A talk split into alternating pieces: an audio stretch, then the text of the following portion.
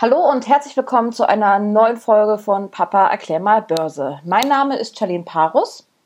Und mein Name ist Carsten Müller und ich bin seit über 25 Jahren Finanzjournalist. Genau, und aus diesem Grund ähm, machen wir hier diesen Podcast, ähm, weil mein Vater da super gut unterwegs ist und ich viele, viele Fragen habe zur Wirtschafts- und Finanzwelt. Ähm, letzte Woche in unserem Podcast haben wir um den Handelskrieg zwischen USA und China ähm, gesprochen. Und jetzt am Wochenende war ja der G20-Gipfel, ähm, wo sich die größten 20 ähm, Nationen ja getroffen haben und da gab es jetzt wohl neue Entwicklungen im Thema Handelskrieg. Ähm, worum ging es denn da oder was hat sich da jetzt äh, ergeben? Erzähl doch mal. Ja, also wie gesagt, der Gipfel als solches äh, hatte eigentlich jetzt nichts wirklich Neues zu, bieten, zu bieten, aber die Börsianer haben natürlich vor allen Dingen auf das Treffen von dem amerikanischen Präsidenten Donald Trump mit seinem chinesischen Amtskollegen Xi Jinping, ich hoffe, ich habe das äh, richtig ausgesprochen, äh, da haben sie drauf geschaut, denn beide äh, verhandeln ja mehr oder weniger jetzt schon seit vielen Monaten darüber, dass es eigentlich ein neues Handelssystem zwischen den USA und, ähm, äh, und China geben soll. Wir haben hier äh, gegenseitige Strafzölle bisher gehabt, sogar Verbote mit einzelnen Firmen äh, Geschäfte zu machen. Wir hatten letzte Woche über Huawei da gesprochen. Also war man ganz gespannt darauf, was jetzt nun beide miteinander besprechen. Und äh, das war jetzt noch kein großer Durchbruch, aber beide haben sich darauf vereinigt, sozusagen eine Art Burgfrieden zu schließen. Das heißt, es werden erstmal keine weiteren Zölle äh, neu erhoben. Äh, Huawei ist auch erstmal ein bisschen vom Haken, also äh, kann weiter, amerikanische äh, Unternehmen können weiter Geschäfte mit Huawei machen mhm. und man will halt weiter verhandeln. Und äh, das sorgt natürlich jetzt erstmal an der Börse für äh, ja, Erleichterung, weil man natürlich äh, ein bisschen mit Bangen drauf äh, schaut, was jetzt in den nächsten Monaten passieren könnte, auch mit der Weltkonjunktur. Aber da kommen wir ja gleich noch dazu. Okay, wenn du sagst Erleichterungen an der Börse, wie kann ich mir das jetzt vorstellen? Sind die Kurse für die Unternehmen oder generell für die amerikanische Wirtschaft jetzt wieder nach oben gegangen oder wie äußert sich sowas? Ja, also am Montag äh, reagierten eigentlich alle Börsen äh, sehr äh, optimistisch. Ich würde jetzt nicht sagen euphorisch, also die Gewinne hielten sich äh, im Grunde noch in Grenzen. Äh, Warte mal, aber, jetzt muss ich noch mal ganz kurz reingrätschen. Ja? Du, sagst, du sagst jetzt optimistisch, aber nicht euphorisch. Wo wäre denn da jetzt der Unterschied, wenn eine Börse optimistisch reagiert oder euphorisch? Na, euphorisch äh, würde ich immer äh, daran festmachen, wie die äh, Kurse äh, sozusagen nach oben äh, äh, springen. Ja, also wenn wir dann durchgängig zum Beispiel Kursgewinne von fünf, vielleicht sogar zehn Prozent haben. Äh, aber man hat schon gemerkt, äh, ja, äh, man, man sieht, dass jetzt in den nächsten Monaten nichts Negatives dazukommt und man konzentriert sich halt so ein bisschen darauf, was, was jetzt halt in den kommenden Monaten an, an positiven äh, Nachrichten vielleicht mhm. in, den Markt kommen können. Und natürlich ist die Hoffnung da, dass wenn sich die beiden größten äh, Wirtschaftsmächte inzwischen der Welt äh, jetzt wieder an den Verhandlungstisch setzen, dass dann am Ende auch wieder was Vernünftiges bei rauskommt. Okay, ähm, wie ist denn deine Einschätzung? Ähm, jetzt nur der äh, Sturm vor dem großen Knall oder ähm, ja, kommt da noch was? Oder was denkst du? Was ist deine persönliche Meinung? War es das jetzt oder wie wird es weitergehen? Also äh, ich muss da vielleicht wirklich noch mal ein bisschen ausholen, weil äh, wir haben hier wirklich ganz unterschiedliche Herangehensweisen eigentlich an die Materie. Die Amerikaner, die wollen fairen Wettbewerb haben, also äh, äh, einen ordentlichen Zugang zum chinesischen Markt, äh, keine Dumpingpreise von den chinesischen Waren im eigenen Land. Das sind so die beiden Flöcke, äh, um die es aus amerikanischer Sicht geht. Die Chinesen dagegen, die sind durchaus bereit, jetzt äh, ihre Rolle neu anzunehmen, also als zweitgrößte Wirtschaftsmacht der Welt. Aber äh, den Chinesen ist das eigentlich vom kulturell her vollkommen fremd, jetzt, ich sag mal so, wie wir Europäer oder die Amerikaner es kennen, so ein Vertrag eben wirklich so äh, Wort für Wort äh, dann zu unterschreiben. Die sind ja da eher ein bisschen freier, ne? Also die, die genau. machen dann mündliche Vereinbarungen und genau. sind ja sowieso immer sehr friedsam, sage ich jetzt mal schon, in, äh, in, ihren Geschäftsbeziehungen. Und jetzt kommt da, ähm, sage ich jetzt mal, ein Donald Trump und ähm, rüttelt so ein bisschen ähm, ja die, die chinesische Regierung oder die Wirtschaft auf. Das ähm, kann ich mir ja. schon vorstellen, dass es. Ja, und, äh, und das Problem ist natürlich, dass äh, China gibt es nicht auf der einen Seite Wirtschaft, auf der anderen Seite Politik. Das hängt ja alles miteinander zusammen. Das heißt also, wenn, wenn China Zugeständnisse macht, macht letzten Endes die Kommunistische Partei in China Zugeständnisse und das könnte im Inland äh, als Schwäche ausgelegt werden. Also äh, da, da zerren ganz unterschiedliche Kräfte an den einzelnen äh, äh, ähm, ja, Protagonisten. Und deswegen ist die Sache ja auch so schwierig. Aber man muss, äh, man kann ja von Donald Trump halten, was man will. Aber bisher hat er mehr richtig als falsch gemacht und er nimmt sich wirklich äh, einen Aspekt nach dem anderen vor und dann prescht er vor, äh, äh ich würde mal sagen, äh, ähm, geht er auch durchaus mal mit der Holzkeule erstmal äh, mhm. los.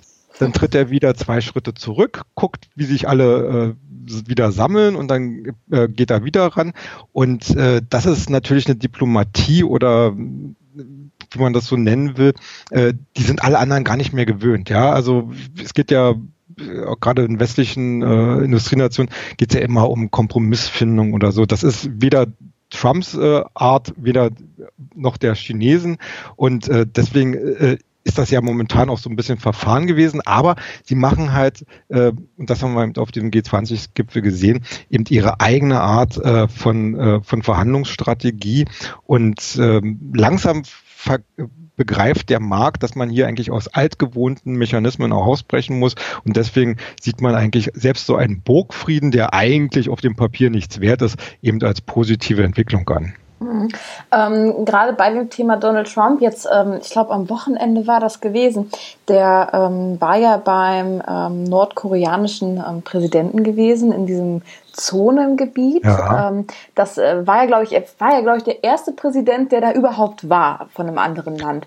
und ich finde, daran sieht man, also ich muss ehrlich sagen, ne, Trump ne, kann man sagen, was man will. Ich finde ihn jetzt auch nicht gerade so der Beste, sage ich jetzt mal. Aber der geht da halt einfach neue Wege und irgendwie kann der mit den Menschen. Das ist, das ist genau das gleiche Beispiel wie mit China. Ne? Er, er hat ja äh, vor Monaten hat er ja ganz massiv äh, mit Nordkorea verhandelt. Es, äh, alle haben sie gesagt, ja, der hat sich jetzt über den Tisch ziehen lassen. Dann ist er mal wieder zurückgetreten. Äh, also nein, ich, ich würde jetzt nicht sagen zurückgewichen, sondern äh, vom vom Thema, das ist aus seinem Fokus geraten. Mhm. Und dann prescht er plötzlich wieder so vor und macht so ein eigentlich ein Symbolakt. Das ist ja eigentlich nichts anderes als ein Symbolakt. Ja. Äh, da ist nichts geklärt mit den Atomwaffen oder mit den Atomversuchen von Nordkorea, gar nichts. Aber äh, wir hatten, wir hatten ja damals, als es den, äh, den bekannten äh, amerikanischen Präsidenten Nixon gab, äh, der äh, hat ähm, ja damals mit, mit Rot-China, wie das damals noch hieß, ähm, das erste Mal offiziell gesprochen. Und man hat immer gesagt, nur Nixon, der ja wirklich ein Republikaner vom alten Schlag und ein Chinesenhasser vor dem Herrn war, äh, nur äh, Nixon konnte letzten Endes nach Peking gehen. Und heute haben wir eine ähnliche Situation. Äh, ein Obama wäre nie äh, nach ja. Nordkorea gegangen, auch kein, auch kein Clinton. Nein, es musste ein Trump sein, der dafür von den Demokraten viel Prügel bekommt, aber er bewegt zumindest etwas. Hm, das stimmt. Ja. ja. Ja, ich äh, finde es auf jeden Fall ähm, schon bemerkenswert, ähm, wenn da so ein Mann mit wirklich großer Macht ähm, ja doch eigentlich die ganze Weltwirtschaft ähm, auf den Trab hält. Ja. Ähm, sehr bemerkenswert. Aber gut, ähm, bald sind ja wieder US-Wahlen, nächstes Jahr, glaube ich. Ne? Die ja. gehen ja wieder in den Wahlkampf. Ähm, genau. Ich bin genau. gespannt, was dabei rumkommt. Ähm, wenn ich das so richtig mitbekommen habe, einen richtigen Gegner gibt's ja noch gar nicht. Nö, also das ist, also äh, das, was Trump jetzt macht, ist natürlich auch alles gemünzt äh, äh, darauf, äh, auf, sein, äh, auf seine Wiederwahl oder auf den Wahlkampf für seine Wiederwahl, wo er sich natürlich jetzt mit dem Stil und mit den Aktionen, die er gemacht hat, vor seine Wähler hinstellen kann und sagt, ich habe euch das damals versprochen und ich habe das auch gehalten. Äh, und die Demokraten, ja, also ich sehe da momentan auch keinen wirklichen Herausforderer. Mhm. Die werden sich jetzt erstmal äh, monatelang in einem innerparteilichen Wahlkampf verschleißen äh, und wer dann am Ende rauskommt. Also in der jetzigen Wirtschaftslage und auch geopolitischen Lage, äh, glaube ich, äh, müsste es fast schon mit dem Teufel zugehen, wenn Trump die Wahl nicht wieder gewinnt. Ja, das stimmt, das stimmt. Ähm, ja, aktuelle Umfragen zufolge ähm, geht es dem so gut wie nie, ne? Ja, genau. Ja, wo wir gerade in ähm, Amerika sind, würde ich ganz gerne mal in Amerika noch bleiben. Ähm, und zwar, oder beziehungsweise nicht nur in Amerika, aber bald steht sie wieder bevor, die amerikanische Berichtssaison und natürlich auch ähm, die ganzen anderen. Ähm, überall ähm, kommen jetzt so nach und nach die Schlagzeilen. Jetzt wollte ich doch nochmal nachhaken. Ähm, was bedeutet das für mich als Privatanleger? Was kommt da auf mich zu? Und ja, was heißt das eigentlich, Berichtssaison? Ja, ich, ich sag's mal so.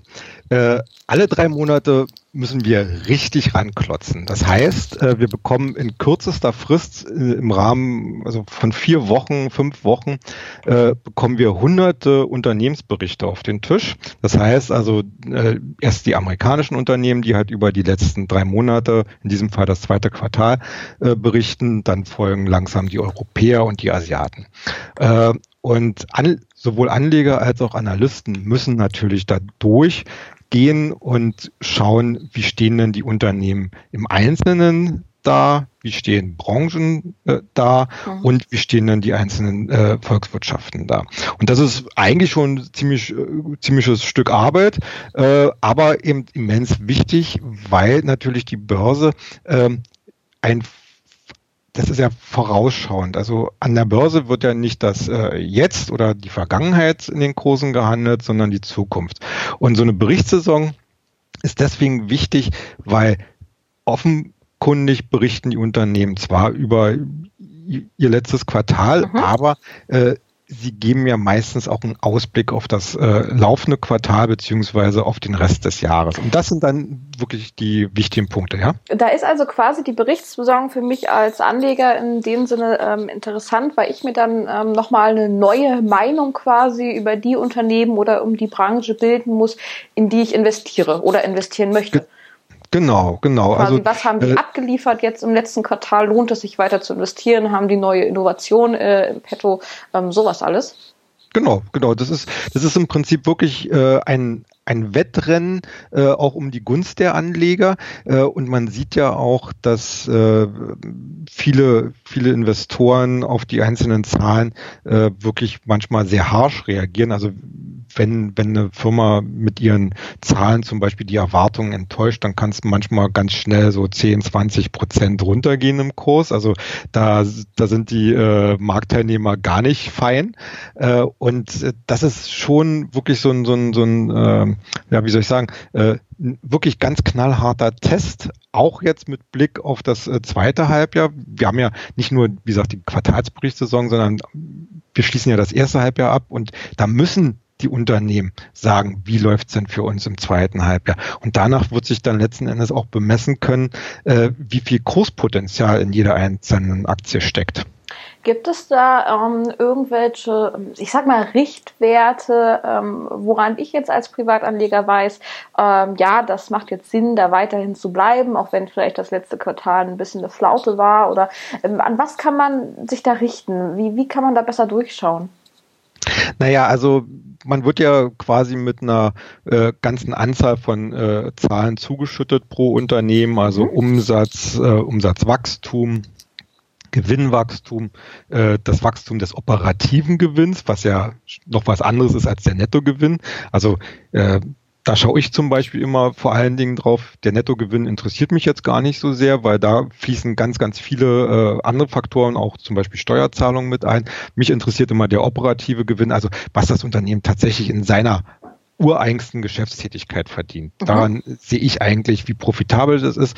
Man kann es weiterführen, dann wie sind denn die Margen und äh, wie profit, also wie, wie viel wie viel Dollar oder wie viel Euro verdient denn äh, das, äh, das Unternehmen pro Umsatzdollar zum Beispiel. Ja, also Äh, daran, daran kann man eigentlich messen, äh, wie gut es wirtschaftet. Und man also kann. Quasi, ähm, ja? Also quasi, wenn ich jetzt, äh, also wenn ein Unternehmen jetzt ein Auto, nehmen wir jetzt einfach mal VW, VW stellt ein Auto her, ähm, hat das bestimmte Produktionskosten, Personalkosten, alles, was da drum gehört. Und für den Preis, ähm, was es dann verkauft, also sagen wir mal, Herstellungskosten sind 5000 Euro, für 15.000 Euro wird es verkauft, ist dann die Marge die 10.000, die dazwischen äh, stehen, zwischen den Produktionskosten? Na, so ganz vereinfacht gesagt schon, aber äh, da, da fließen natürlich ganz, ganz viele Kosten mit rein. Also, also, also wir haben es wir haben's im Prinzip nie, nie mit solchen großen Spannen zu tun, okay. sondern wir bewegen uns meistens, sage ich mal, im Bereich höhere einstellige Prozent Werte mhm. äh, beziehungsweise äh, niedrige zweistellige Werte. Kommt allerdings immer ein bisschen auf, der, auf die Branche an und das wollte ich jetzt gerade noch sagen. Äh, wenn wir unterm Strich äh, sehen, äh, wie viel so ein Unternehmen pro Stück zum Beispiel verdient, kann man es vergleichen mit anderen Unternehmen, die das gleiche oder ähnliches herstellen. Ja, und dann kann man sagen, okay, du äh, hast deine Kosten, deine Kosten besser im Griff oder mhm. kannst es besser verkaufen, wie auch immer hast dadurch äh, eine höhere, höhere Gewinnmarge und damit könntest du wahrscheinlich an der Börse, so, soweit, soweit du Aktien notiert bist, eben vielleicht sogar besser abschneiden als deine anderen Wettbewerber. Das sind, das sind halt so eine Sachen, die wir dann halt in der Berichtssaison halt an, zu vers versuchen zu analysieren. Mhm. Und natürlich ganz wichtig, wie soll es halt äh, äh, im zweiten Halbjahr laufen und steht denn überhaupt noch die äh, Prognose für das Gesamtjahr. Meist, die meisten Unter, Unternehmen stellen ja zum Jahresbeginn eine Prognose, wie viel Umsatz machen sie, äh, wollen sie machen im Gesamtjahr und wie viel Gewinn. Mhm. Das wird letzten Endes jedes Vierteljahr auch auf den Prüfstand gestellt. Und wenn Sie sagen, ja, wir bleiben bei unserer Prognose, ist gut, vielleicht sagen Sie sogar, äh, wir werden vielleicht sogar besser abschneiden, oder Sie sagen, schlechter und dann gibt es was auf dem Deckel. Gibt es denn ein Unternehmen, ähm, auf das du dich ähm, freust, dass es jetzt wieder Bericht erstattet, wo du gespannt bist? Also ich bin sehr gespannt äh, auf die amerikanischen Technologieunternehmen. Also wir haben ja dieses dieses schöne schöne äh, diese schöne Abkürzung FANG. Ne? Also mhm. äh, Facebook, Alphabet, äh, Netflix, äh, Apple kommt auch noch dazu und äh, eBay. Ähm, ich glaube, Gott schon wer ist noch, äh, Google, nee, das war ja Alphabet. Mhm. Ähm, also im Prinzip wirklich die, die, die Top 5 äh, der Technologiebranche. Äh, die müssen unter den gegebenen Umständen, dass sie stärker wahrscheinlich regulatorisch an die Kandare genommen werden. Ja. Außerdem äh, mit den Handelsstreitigkeiten natürlich äh, Sand ins Getriebe gekommen ist. Die müssen jetzt eigentlich Farbe bekennen, können sie ihre bisherigen Wachstumsraten äh, ja, halten. Mhm. Find, finden Sie neue äh, Geschäftsbereiche, die neues Wachstum bringen? Weil wir haben ja bei allen Werten haben wir meistens sehr, sehr hohe Großniveaus, sehr hohe, hohe Gewinnbewertungen. Ähm, und die müssen natürlich immer gerechtfertigt werden durch ein hohes Wachstumstempo.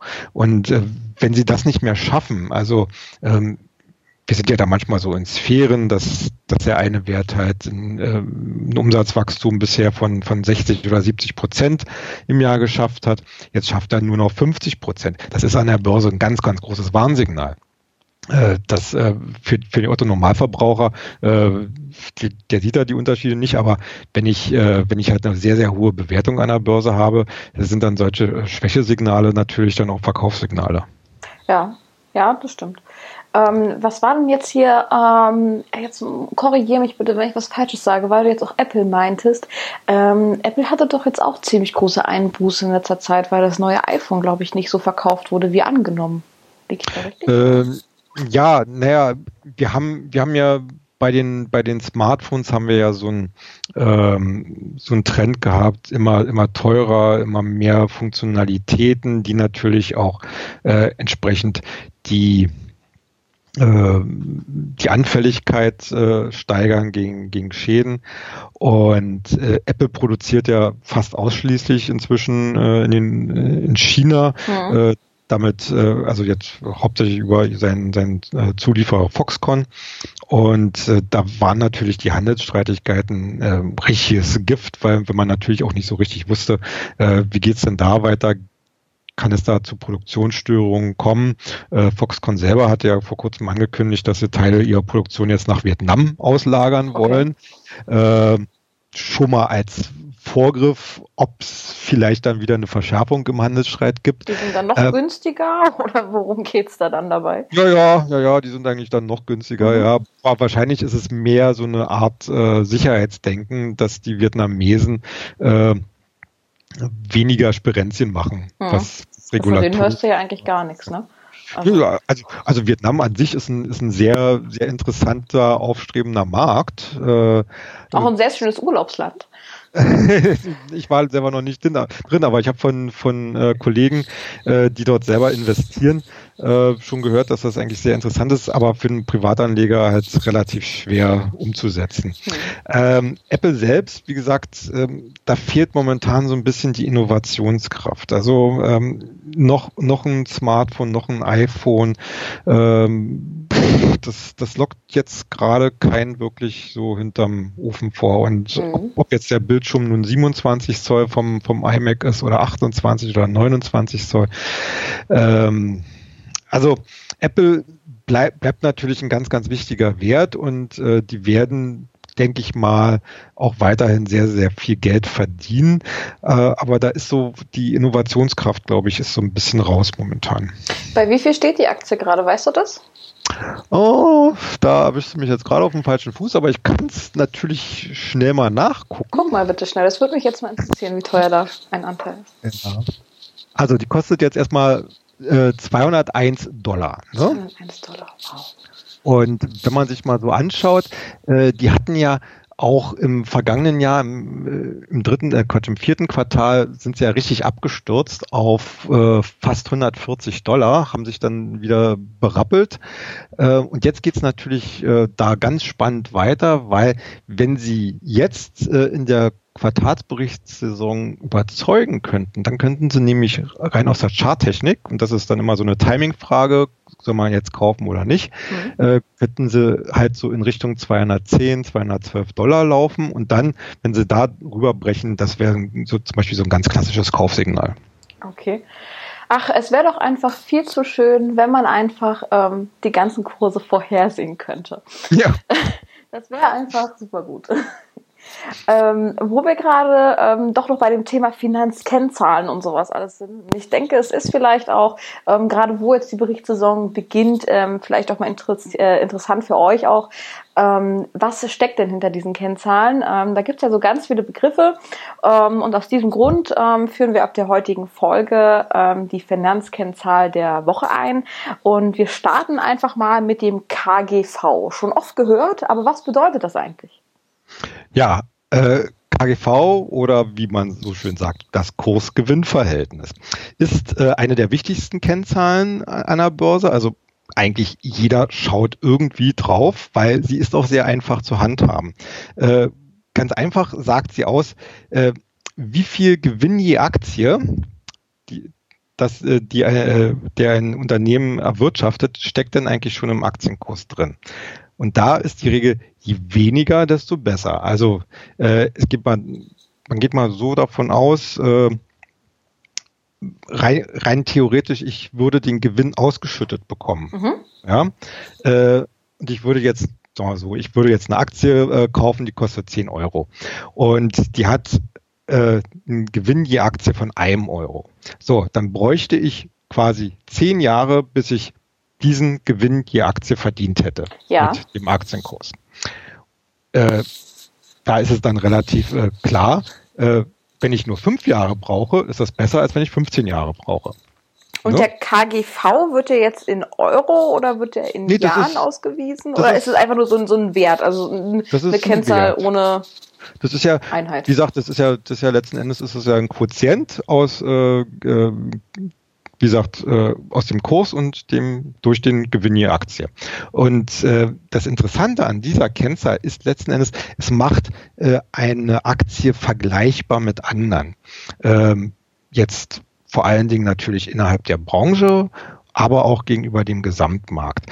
Und ich kann dann äh, als Analyst oder als Anleger kann ich beurteilen, ist denn diese Aktie im Verhältnis zu, zu meinen Vergleichswerten billiger oder teurer? Nehmen wir mal an, der DAX, der hat jetzt, glaube ich, gerade ein KGV von 14. Das äh, heißt letzten Endes, wenn ich jetzt eine Aktie finde, die nur ein KGV von 8 hat, ist die äh, per se optisch billiger als der Gesamtmarkt. Also, und, und billiger ist aber gut, ne? Ja, billiger ist im Normalfall gut, weil äh, das verspricht mir ja eigentlich die Chance, dass äh, der Kurs steigt mhm. in Richtung des Marktdurchschnittes. Wenn das gleiche ist in einer Branche, wenn ich, wenn ich sagen wir mal so fünf äh, Werte in einer Branche habe, die, die stellen alle Zahnräder her und der eine hat ein KGV von 8, der andere hat ein KGV von 15 und der dritte hat ein KGV von 50, äh, dann sage ich mir, per se ist immer äh, der günstigere die, äh, die bessere Wahl zum Einsteigen. Allerdings, und das muss ich jetzt, ja. Ich, ich wollt, ja, ich wollte gerade fragen, ähm, wenn ich jetzt, ähm, wie an deinem Beispiel, der eine hat 5, der andere hat 20, 50, was auch immer, und ich jetzt mich äh, den für den 5 entscheide, ähm, lässt sich darauf denn nicht auch noch irgendwo ein bisschen zurückschließen, ob das Unternehmen vielleicht einfach nur nicht so gut performt wie seine Wettbewerber? Das ist äh, der, der, der Kritikpunkt, äh, den ich jetzt gerade noch anführen wollte. Äh, weswegen man das KGV auch nie ganz alleine isoliert ah, okay. als äh, Investmentgrundlage nehmen darf, weil es natürlich nichts über die Qualität des Unternehmens aussagt. Äh, es sagt nur, ist es, äh, ist es gemessen am Gewinn die Aktie äh, billig mhm. oder nicht. Aber manchmal kann es ja, kann es ja auch sein, äh, dass der Aktienkurs, also die, die, die wichtige Komponente dabei ist ja meistens der Aktienkurs. Also wenn der Aktienkurs ganz tief ist, ja, hast du natürlich auch ein billiges KGV. Ja. Aber, aber wenn der Aktienkurs so, so niedrig ist, muss das ja Gründe haben. Entweder haben die Leute alle noch nicht verstanden, wie toll diese Firma ist, genau. oder, oder da steckt irgendwas äh, Negatives dahinter. Vielleicht äh, Schwierigkeiten mit Lieferanten oder, oder vielleicht sogar insolvenzgefährdet oder äh, schlechte Perspektiven. Vielfältige Gründe möglich. Äh, deswegen darf man auch das KGV auch nie so isoliert betrachten. Es ist, es ist ein guter, gutes Instrument, um, ich sag mal, so eine Vorauswahl zu treffen.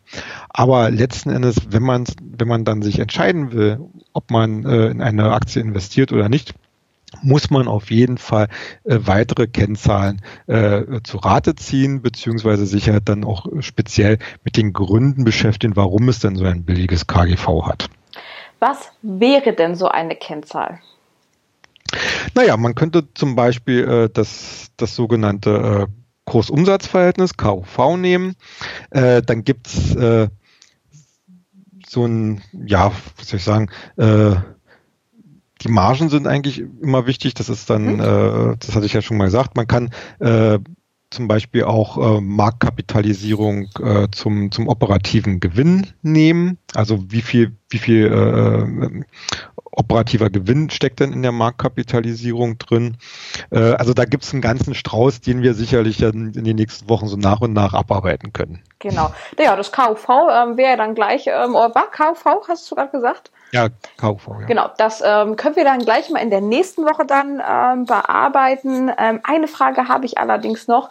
Ähm, wenn ich das KGV ähm, wissen möchte, wo finde ich das? Also wenn ich die, diese, ähm, wie heißt diese Nummer nach den Aktien? Die, die Aktien haben doch immer eine Nummer. Ja, also äh, Wo finde ich das?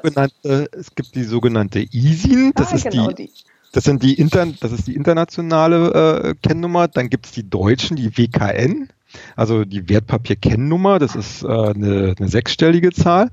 Äh, und die kann man eigentlich zum Beispiel ganz normal in seinen Browser äh, eingeben und dann einfach auf Suchen klicken und meistens äh, spuckt dann äh, der Browser dann irgendeine Internetseite, meistens irgendeines der, der entsprechenden Finanzportale raus und äh, wo man dann die Aktie sich dann näher angucken kann. Und es ist eigentlich normalerweise Standard, dass mindestens das KGV mit angegeben wird und meistens sogar äh, für die nächsten ein, zwei Jahre. Ah, okay. Muss ich mal demnächst dann drauf achten? Habe ich nämlich persönlich noch gar nicht gesehen. Ähm, Werde ich aber mal auf jeden Fall drauf achten. Genau. Ja, ähm, ja nächste Woche äh, gibt es dann das KUV. Ähm, bis dahin verabschieden wir uns erstmal. Ähm, freuen uns, dass ihr natürlich auch heute wieder eingeschaltet habt. Wenn ihr Anregungen, Wünsche für ein Thema oder irgendwas anderes habt, könnt ihr uns finden auf Facebook unter Börse Global, genauso wie auf Twitter und auf Instagram unter Börsenfakten. Wir wünschen euch noch eine schöne und erfolgreiche Woche. Bis zum nächsten Mal. Ja, tschüss.